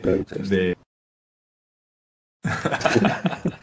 no, decía que, que, que hablando de, de, todo esto, eh, creo que también que, me gustaría, muy, muy poquito, ¿vale? Eh, hablar de, de, de Warwick, eh, Warwick Davis, ¿vale? Porque es un actor, sabéis que, no sé si sabéis quién es, sí. es el actor de, de Willow, entre, uh -huh. entre, muchas, pero vamos, es un actor fetiche de, de, de George Lucas y salen muchísimas películas. Sale, eh, yo creo que salen casi todas las películas de Star Wars haciendo distintos personajes. De hecho, hace de. Su primer personaje fue de, de del maldito Ewok ese, ¿cómo se llamaba? El que era un crío, que cuando la hizo tenía, no sé, idea, 13 o 14 años. Y, y, a raíz de ahí eh, salen todas las pelis. Hizo Willow, que ahora van a hacer una serie de Willow, que tengo unas ganas locas de verla cuando la estrenen. Sí. Porque a mí es otra, una de las películas de. Tiene, sí, sí, tiene buena pinta, sí. Joder. Tiene muy buena pinta la serie de, de, de, Willow, que por cierto también es ochentera Willow y en su momento es una de las películas que vi, no sé las veces que fui a verla al cine porque me flipó. La banda sonora es brutal. Pero Willow ha, que tampoco Willow tuvo... ha envejecido bastante mal, ¿eh? Sí, sí ha envejecido mal, pero es Willow. A ver, pero es Willow, ¿eh? yo la veo y tal, pero reconozco que ha envejecido mal. O sea, yo he envejecido muy mal. En su momento ya los, los efectos especiales eran de, de, de, andar por casa, porque el, el, el, bicho este de dos cabezas, el, cuando se le sube el Mardigan encima dice santo sí, Dios. Pero, pero, si es un muñequito de plastilina. No, pero siempre contará pero, con, con, otro pero, chulo de la época que es eso, que es Mardigan. Y eso, y eso es impagable. Efectivamente. Otro. Van Mardigan es otro personaje de Val Kilmer eh, brutal. O sea, Van Mardigan es pues otro chulo ochentero, efectivamente. O sea, Va chulo yo, eh, soy más Mardigan. A, o sea, la escena de, de la nieve cuando es, es, el más grande, se le cae la espada, luego se. Buah, es, es otra, otra, película bestial, la de Willow, que, que a mí me parece. Buah, que estoy yo, por cierto, viendo de Oka en Oka, que pasa del Imperio contraataca a Willow. que también está detrás George Lucas de Willow, de, guionista y de productor. Pero la, banda sonora de Willow también es bestial y me encanta. Bueno, volvamos al Imperio Contraataca, que si no nos perdemos. Eh, ¿Qué opináis vosotros del Imperio Contraataca? A mí el Imperio Contraataca es lo que más me gusta de Star Wars junto con el Mandaloriano, yo creo. a mí de, la trilogía me parece la mejor película de Star Wars, ¿eh? Y, luego eh, todo lo que es la, el principio de nuevo con, el ataque a Hoth, con los AT-AT, esto, bah, es que eso es una pasada. Y es que esa, esa, esa escena tienes ahí 20 minutos que son una gozada. Sí, que además que es, al comienzo que dices, madre mía, que todavía me queda una hora y pico de pelis. Efectivamente. Sí, sí, Aparece, también es la primera, también es la primera aparición del, del, maestro Yoda, que, que, también es un personaje mítico en, Star Wars. También aparece por primera vez en esta, en esta película. Y quiero recordar que es también la primera aparición de Boba Fett. Porque yo no, creo que la primera no salía Boba Fett, se apareció ya directamente en esta, no recuerdo si. Yo creo que la, primera, no sale. No lo recuerdo si sale alguna, pero bueno, creo que también la primera que ahora está de moda con la serie. Eh, de hecho, ha sido el, último capítulo ha sido más visto que, toda la serie del Mandaloriano. Lógicamente, porque este está el Mandaloriano, que es así. es la tercera, el capítulo 1 y 2 de la tercera temporada del Mandaloriano, los últimos de Boba Fett. Y, pero bueno, eh, es El Imperio contraataca, otra, otra película mítica de, de, los, de los 80. Eh, tercera peli. Me voy. Voy a cambiar en último momento y voy a decir la historia interminable. Es. Eh, a ver, ah, es que la historia interminable es el combo eh, de la peli con el libro. Las pocas veces que, he visto la peli antes que el libro. Y, bueno, eh, para mí es un combo espectacular. Es una peli fantasía infantil pura y dura. que tiene como protagonistas a Treyu, en la parte de fantasía y a, Bastian en el mundo real. Y yo creo que esta peli, si la ves de pequeño, te, abre un mundo de, fantasía y de, posibilidades que, que, no sé si es porque la vi en la época tal, no lo he, o sea, no lo he vuelto a vivir y creo que, es difícil que se consiga, eh, ni con otros libros, ni con otras películas, ni, nada. Para mí es una, una, una creación de un mundo de fantasía redondo. Sí, es una. Hombre, yo sí que es verdad que hace mucho que no la he vuelto a ver. No sé cómo habrá envejecido. No creo que haya envejecido demasiado bien los pues, efectos especiales. Ha envejecido regular como todas estas, además, pues abusa mucho de croma y demás. Yo, yo la he visto, la vi hace poco y ojo, eh. Claro, y el Puyur, que cuando lo recuerdas así con vuelos gráciles y, pues lo ves al pobre hombre y... Por eso decía. Y pues sí, y las orejas se mueven pues, pues de aquella manera y, y, se, ven, se ven los flecos. Pero, pero al final es como todo, estas pelis las ves con los ojos de, de hace X años, cuando las vimos cada uno, y, prefiero quedarme con esa visión que, con cómo ha envejecido a día de hoy, la verdad. Y de lo que supuso en su momento una peli como esta para, bueno, en este caso para mí. Esta podían hacer un remake perfectamente y podría quedar bien. Sí, pero es que sí. Yo, sigo recordando cuando, cuando Bastian se refugia a Cepellas y después de haber tomado prestado el, libro de la historia interminable, que es un tomo que, vamos, pagaría lo que fuera por tenerlo en, mi estantería, de la librería del señor Coreander, y, se refugia en el desván del colegio, se tapa con una manta, enciende una vela, una manzana, que es lo que tenía de almuerzo, y abre el libro. Eh, o sea, yo cuando lo vi, o sea, en la vida solo quiero ser Bastian en ese momento. Y de hecho hay veces que, que lo sigo deseando. Yo me he releído el libro hace poco y, la primera parte está bien, pero la segunda parte me costó muchísimo. Yo no me lo he terminado nunca. Yo he llegado a la, segunda parte... porque la historia, la historia interminable. el argumento de la película. Sí, debe ser eso. interminable, O sea, porque la película, claro, realmente cuenta la primera parte del libro, pero toda esa segunda parte de un Bastian ya allí en el mundo. Uf, uf, uf. No, yo eso nunca, lo he terminado, la verdad. Eso. Me ha pasado como a ti, que al final la historia terminable, tanto la peli como el libro, para mí acaba. que te hace un poco. Cuando, cuando Bastian vuela con Fuyur y ya está. Luego la parte de los deseos y tal ya no. A mí la, tanto. La, la, peli casi tiene mejor fin y o sea, queda más redondita casi que el libro, que ya sé que el libro es una pasada y hay gente que le encanta y tal. A mí la segunda parte del libro se me atraganta muchísimo. Sí. Y, y, bueno, y la peli está muy bien. Es verdad que ha envejecido mal, pero por un tema de presupuesto y demás. Pero, pero es una película de chaval total. Es ahí a Treyu que acaba Para que la vea cualquier chaval que Atreyu cabalgando ahí por las praderas verdes con su pelazo. Todo el mundo cuando, bueno, todo el mundo, cuando eras pequeño, la mayoría querían ser Atreyu. Y yo insisto, o sea, solo quería ser Bastian. O sea, prefería ser Bastian con mi arco y, y, mis cacerías de, de bisontes creo que eran por las praderas verdes.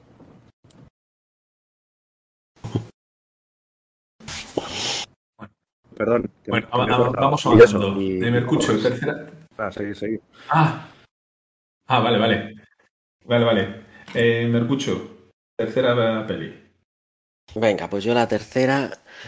Eh, a ver, esta es un poco más, a lo mejor podemos discrepar un poco más. O yo reconozco que quizá a lo mejor eh, tiene alguna cosita más criticable.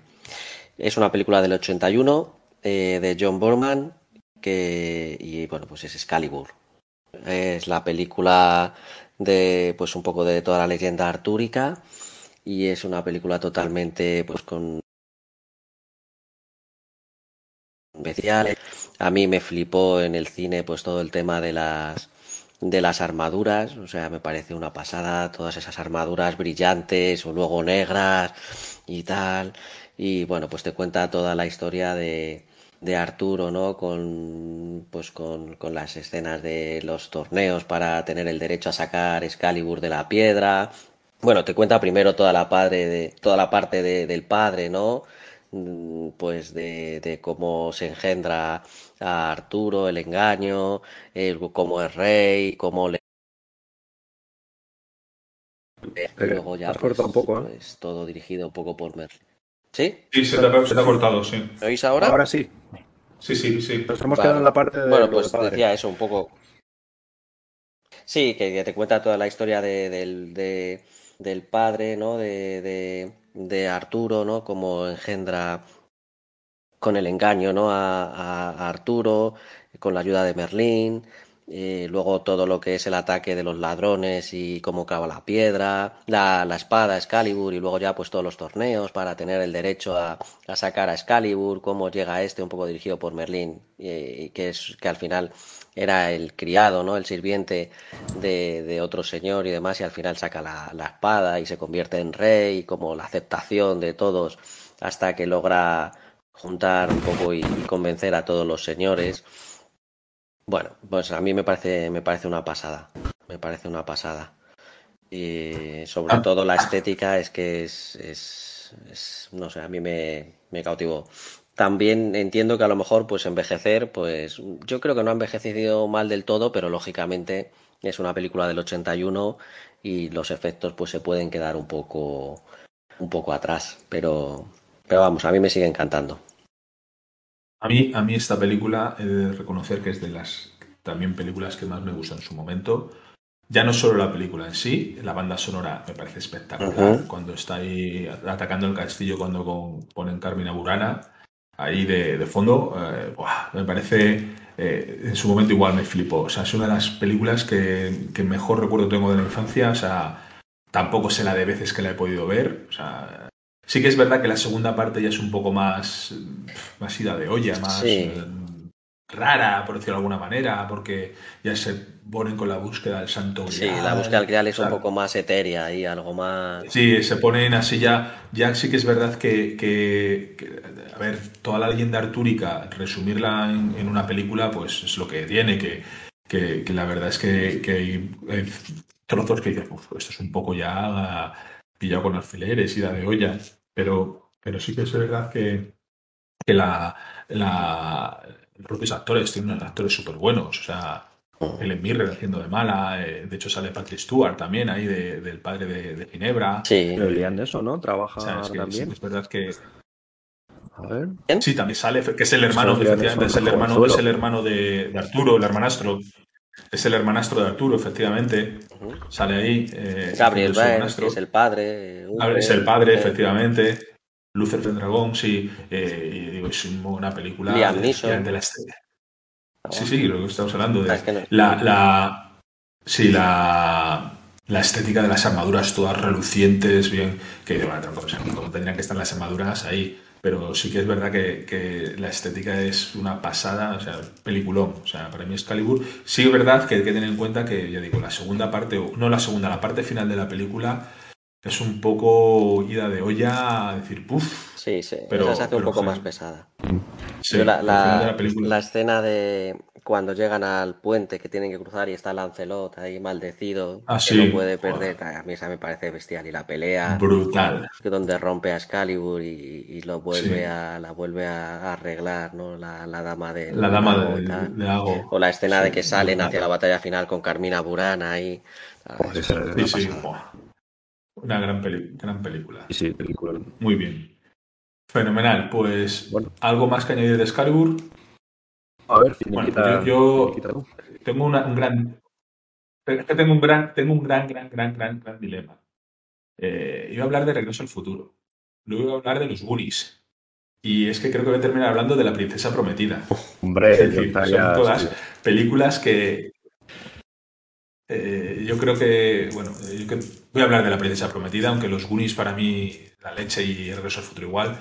Pero sí que es verdad que La Princesa Prometida es una película que en su momento me impactó muchísimo. O sea, la banda sonora de Mark Knopfler, que para mí Mark Knopfler es, si no es el más grande, de los más grandes de, la música con Dare Street para mi infancia. O sea, eh, la banda sonora de, La Princesa Prometida y la película en sí, o sea, que es un cuento de, un, cuento de amor. O sea, eh, de hecho, el libro me lo leí después y, es peor que la película, porque bueno, de hecho el libro está basado en el guion de la película y se nota, pero pero tiene de, tal encanto la película, aparte de la frase mítica de Hola, soy Diego Montoya, tú mataste a mi padre, prepárate a morir. pero solo por eso yo creo que es otra de las frases. Es, otra de es otra de las frases de la historia del cine, o de las frases, porque la repite o sea, hasta la saciedad. Pero eh, eh, es una película que tiene tal encanto que, que, volvemos a ver siempre. Luego ven los efectos especiales, lo de los los bichos estos del pantano del horror que dices, santa madre de Dios. Pero quitando aparte eso, que estamos. Exactamente, quitando aparte eso, o sea, es. O sea, la. la ¿Cómo decirlo? La. La simplicidad de los personajes, porque al final son personajes súper simples. O sea, el gigante bonachón, el espadachín, el pirata, el genio malvado, el príncipe este que hace lo que sea por, por vencer. O sea, me parece una película tan bonita de ver, o sea, me encanta. O sea, La Princesa Prometida, de hecho, yo creo que, que me la sé casi entera. Bueno, mi hermana, mi hermana se sabe la película de, memoria, o sea, de la vez que he visto, te, te, puede decir los diálogos entera, le pones eh, sin sonido y ya te, te cuenta todos los diálogos de la película, enteros.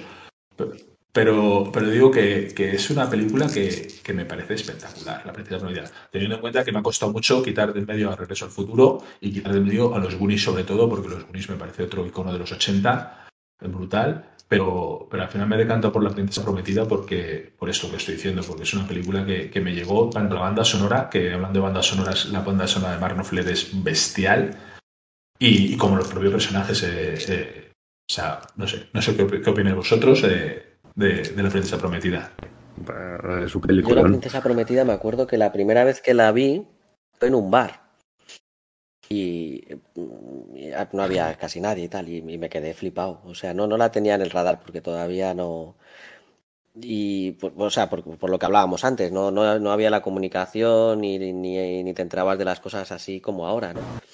Y, y, a mí se me había escapado esta película totalmente de, del radar y la vi en un bar y lo flipé, efectivamente. La escena esta de, de del juego para envenenarse, ¿no? Tal, eso es buenísima. Y, el duelo de que empiezan a luchar, tengo una, te tengo que decir una cosa, no soy zurdo. Y pues yo tampoco soy zurdo. ¿sabes? O sea, que, es, es qué película. Sí, a ver, y mención, mención pues, especial eh, al, principio, que empieza con, con Colombo como abuelo y, y Kevin. Bueno, Kevin Efectivamente, Colombo. de aquellos maravillosos años, digo, es que... Sí, sí, sí, sí, el, chaval que yo me... Sí, sí, es que es el inicio, el que le está contando y luego en mitad cuando corta, no, la parte de los besos, venga, va, sigue, sí, venga, va, no, esta parte no te va a gustar, sí, venga, cuéntamelo, venga, sí.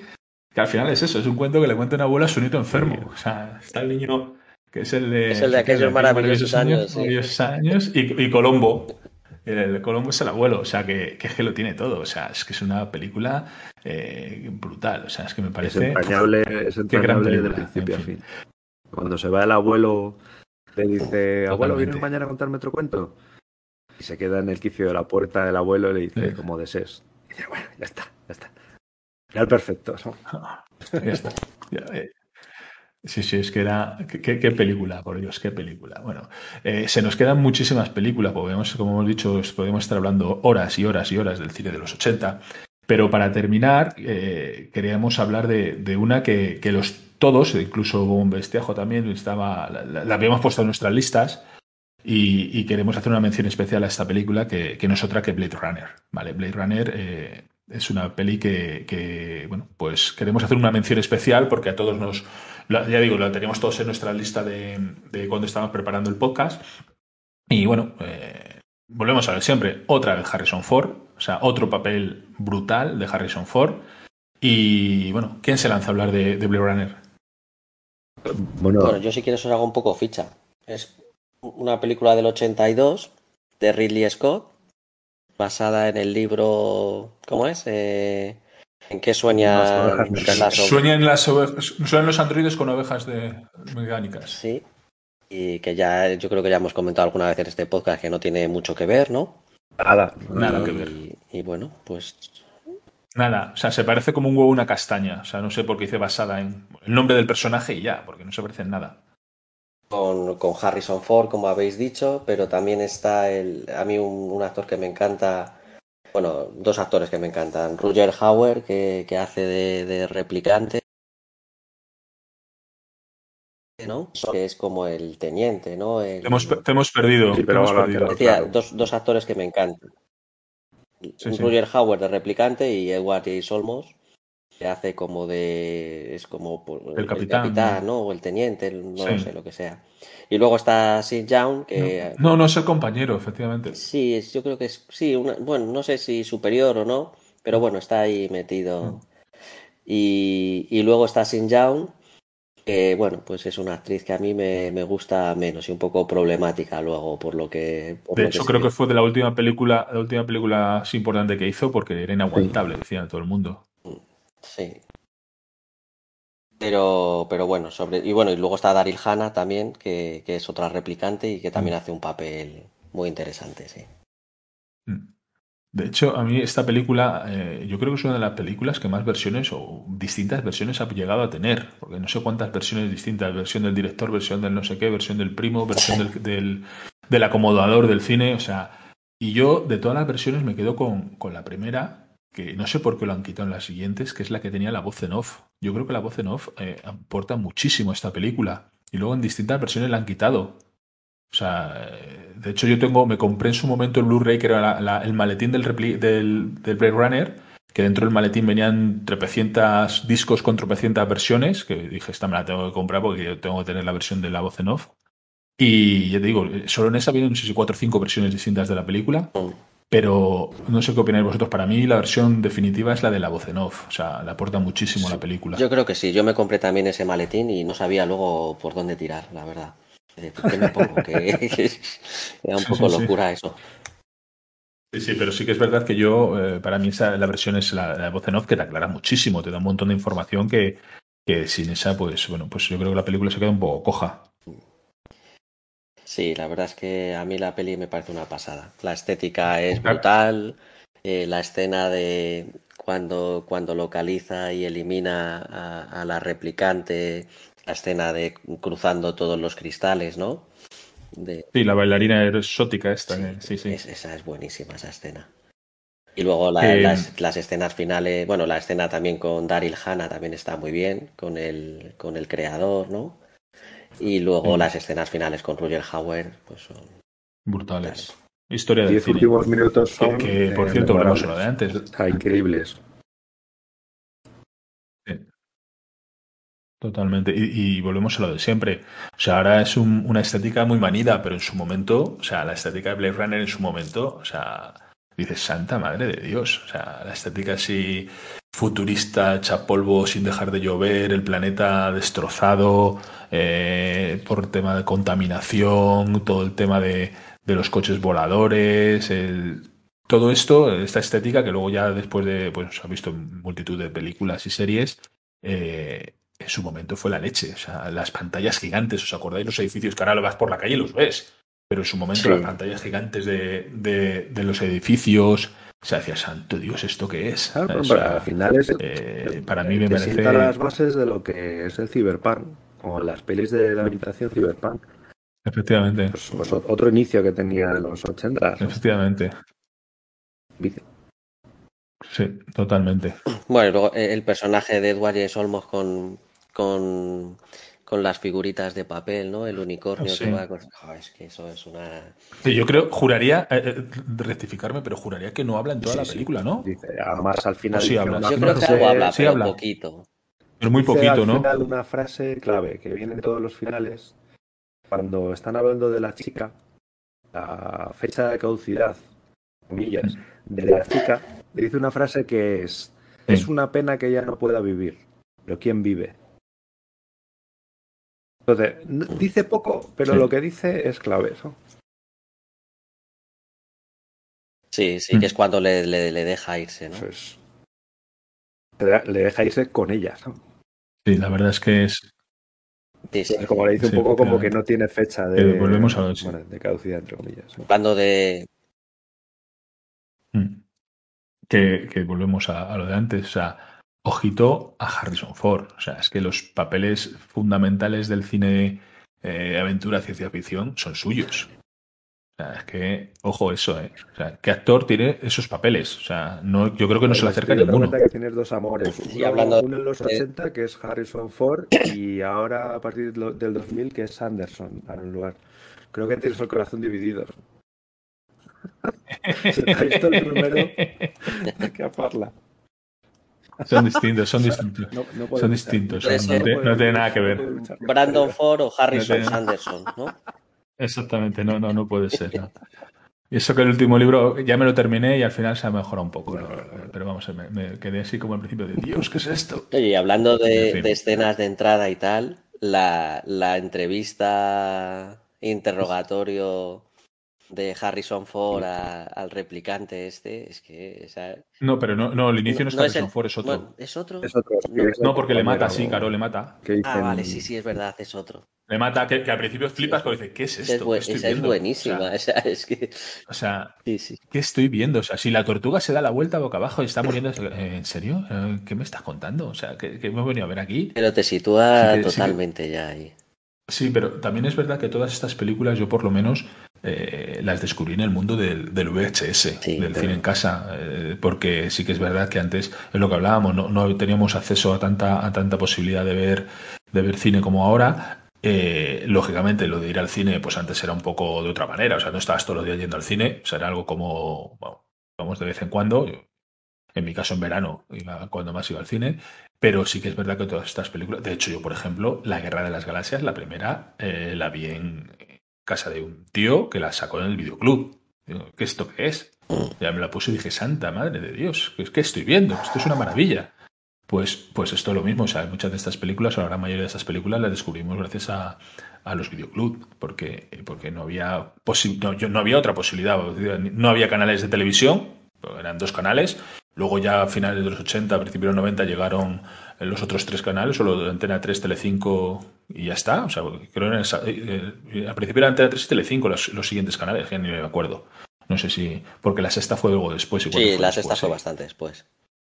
Sí, pues Telemadrid y, Antena 3. También se puso. Bueno, efectivamente, Telemadrid, que, que, empezaron a ver, ahí en Telemadrid vimos series míticas como Bola de Dragón o, como Star Trek La Nueva Generación. Mm.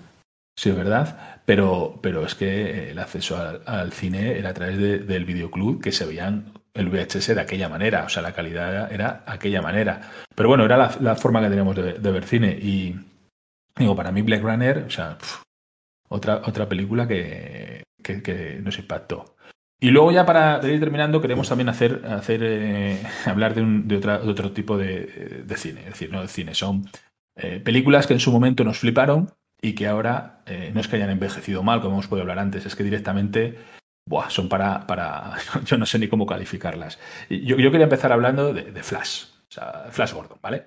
Flash Gordon es una película que en su momento, cuando fui a ver cuatro días seguidos al cine, porque, o sea, me quedé flipado. O sea, yo alucinaba con Flash Gordon. O sea, la estética, la banda sonora de Queen, eh, todo en general. O sea, ya digo, cuatro días seguidos yendo a verla. O sea, qué peliculón. O sea, alucinando.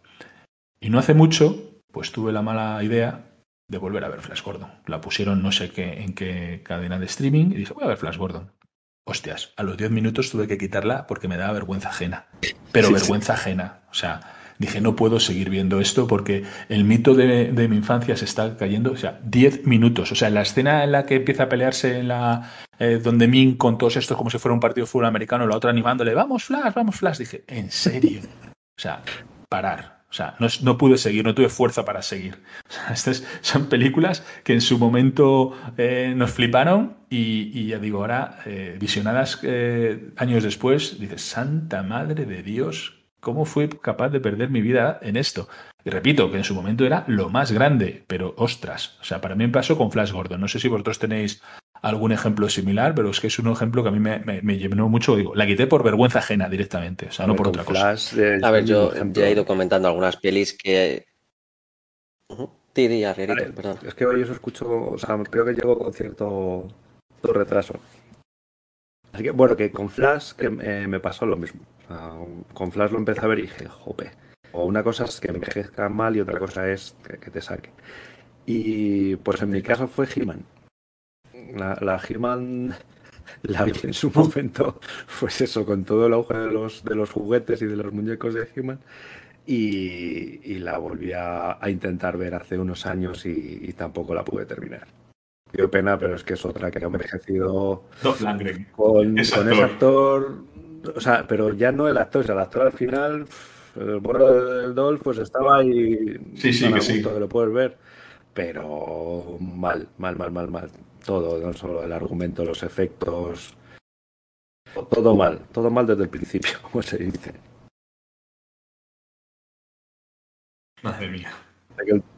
¿Y tú, Mercucho, tienes alguna película así que te haya chirriado en exceso? A ver, a mí me han chirriado unas cuantas, pero así en exceso, como decís vosotros, no. O sea, yo es verdad que he visto los cazafantasmas, pues dices, joder, hay cosas que tal.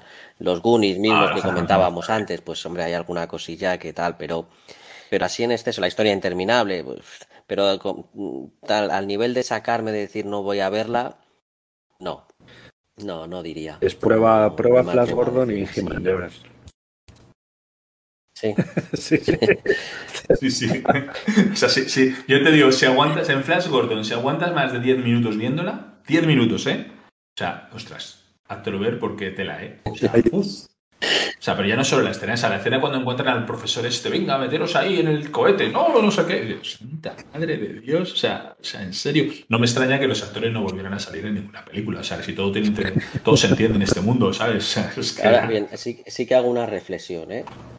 a mí personalmente me sacan o sea, quiero decir, me han parecido que han envejecido mal alguna de estas películas, alguna costura se las ve y tal, pero ok, habrá alguna como Flash Gordon que sea inaguantable y demás, pero la reflexión es, oye, ahora mismo lo que sí que veo son muchas películas recientes que sí que me sacan y que no soy capaz de ver, ¿eh? O sea que... Que ojo. No, no, si volvemos a, volvemos a lo que estábamos hablando, que es que ahora van a lo seguro y van a, ser, a películas y esto, que bueno, vale, que volvemos a antes. Flash Gordon es otro, otro personaje que tiene una historia detrás que podrían hacer pues lo que les diera la gana, series, películas o, o lo que quisieran, porque, porque la, verdad es que, que muy buena. Y, bueno, la verdad es que, joder, vamos bien de tiempo, solo llevamos una hora y media. Yo creo que se nota que un Bestejo no está. mi sentido del humor esta semana está un poco trastocado. Eh, Totalmente, estoy fuera de, mí. Eh, no sé si queréis eh, hacer referencia a alguna película más para ir cerrando, alguna cosa. Por ejemplo, se nos ha quedado fuera así pensando así un poco ET, que en su momento pues era lo que fue ET, ¿sabes? No hemos hablado de ET, no hemos hablado de, pues otras series de películas que, bueno, pues es que no sé si queréis, la, lista, eh, de películas que se quedan fuera es, es interminable. De hecho, yo creo Interminable, como, la historia interminable. Pero, o sea, podemos quedarnos con que amenazamos con futuros podcasts que complementen esto. Sí, sí, sí. podemos seguir no, no, hablar de los Goonies, por ejemplo, o sea, o de regreso. Hay otra. quiero, quiero hablar de, una, de otra peli muy rápidamente que también se nos ha quedado fuera y que ahora está de súper de moda por la serie, que, es Karate Kid. O sea, Karate Kid es otra película que, en su momento, o sea, madre mía de mi vida, yo quería ser aquí el karateca este, pero como fuera. O sea, otra peli que vi no sé cuántas veces seguidas en cine y me flipó y, ahora está súper de moda con Cobra Kai, con la serie de, de, Netflix. Y, bueno, creo que es otra, otra, otra película que en su momento, igual que Regreso al Futuro, pues pues, pues hizo historia. Luego las, siguientes. en el eh, patio del colegio eh, la patada de la grulla N veces. Hombre, la, grulla. no tienes infancia. N, efectivamente, N veces. N veces hacía la patada de la grulla. Lo que pasa es que Karate Kid, a mí, para mí, o sea, a mí me encanta ¿eh? la saga y tal, pero es una película más sencilla, ¿no? O sea, quizá bueno, es, es más, más asequible, por decirlo de alguna manera. No, eh, no es un peliculón, es una película entretenida, que la puedes ver mil veces, que a los críos les va a encantar y tal. Pero, pero quizá, bueno, pues la historia es como más estándar, ¿no? Sí, pero volvemos a lo de antes. Es que antes se atrevían a hacer historias estándar que luego pasaban a ser mitos del cine. Pero, bueno, mitos, entenderme, mitos. Karate Kid tampoco son mitos del cine, pero bueno, ahí está la historia de Karate Kid. Pero eh, ahora no se atreverían a hacer ese tipo. O sea, vamos a hacer la película de un niñato que llega al instituto, que le dan de leches y que coge un chino loco y le pone a fregar la casa. O sea, ¿qué esto, ¿esto qué es? Están, a un pobre chaval le están tratando aquí de, de le están extorsionando para que le friegue la casa al chino loco. ¿Sabes? Que esa es otra. Yo aquí tengo un cachondeo, eh, ya no solo con, con Karate Kid, sino también con, con Cobra Kai. O sea, das dos clases de karate y eres cinturón negro. O sea, en serio. O sea, ya ganas, ya ganas campeonatos. Ser así ahora, ¿no? ¿Sabes? Ciencia ficción. Coño, ahora en Cobra Kai igual, el chaval este, el protagonista, el chaval este de la primera temporada, gana el torneo eh, y lleva tres meses dando karate. O sea, dar cera por cera y ya está. Es con, con, ojos de, padre de familia y demás. sí, antes tenías dos clases y era, cinturón negro y hacías la pata de la grulla con soltura. Y te, sale perfecta además. Mira qué bien me ha salido, me sale igual mejor que el de la Exacto. Mira cómo me sale la patada. una película juvenil. Y, esa, esa, era su pretensión. Tener una película juvenil y, de, y, de, flipar a los chavales. Lo lograba. Pues, y, y, por terminar, de, de, Regreso al Futuro, ¿queréis hablar algo? Porque su momento Regreso al Futuro. Hay es que, o sea, ¿quién no quería, ¿quién no quería tener ese DeLorean? Yo he sido menos de Regreso al Futuro siempre. ¿eh? ¿El qué, perdón? Te digo que hay melones que no abriría ahora. Final de, del podcast para hablar cinco minutillos, ¿no? Porque lo podemos. bueno, pero solo decir, ¿quién, ¿quién no quería tener ese DeLorean? ¿Quién no flipaba me pasaba antes y me pasa ahora, ¿no? Igual. No haría como, como el escritor de, Player One, que lo que hizo con, con los beneficios de los derechos de autor de, de, del libro de Rey Player One, pues se compró un DeLorean. El libro, comprárselo. Señor, pues eso, hoy en día también querrías tener Y lo, y lo customizó. Hombre, ya te digo. En fin. Bueno, pues señores, no sé si queréis aportar alguna otra cosa o vamos, vamos despidiéndonos. No sé si, si queréis aportar algo más o, algún cierre. Venga, a hacer algún cierre los dos y sobre el 100 y los 80 y, despedimos. Venga, yo simplemente repito. Eh, Reitero, reitero la amenaza de, de, volver con más podcast sobre, sobre temática ochentera y, y noventera, ya sea libros, series o, o lo que sea. Sí, sí. Efectivamente, el siguiente, el siguiente tiene que ser de series ochenteras, míticas. Sí, sí, sí, hay unas cuantas, ¿eh? Esta me quedó.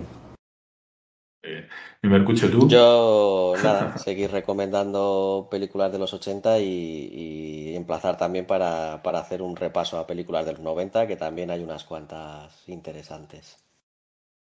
Sí, sí.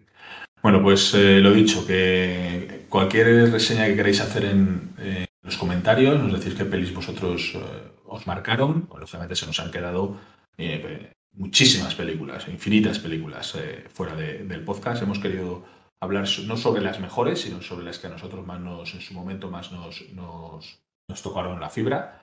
Y, poco más. desear a nuestro querido bestiajo que, que haya hecho bien su, su, tarea que le hemos encomendado para este fin de semana. Ya nos contará qué tal le ha ido. Y esperándole de vuelta para el siguiente capítulo del podcast, pues ya nos despedimos hasta, hasta la próxima. Eh, un abrazo a todos y como siempre nos, vemos y nos oímos en, los distintos medios de, que tenemos de, Encuentro Fairpoint. Hasta luego todos, adiós.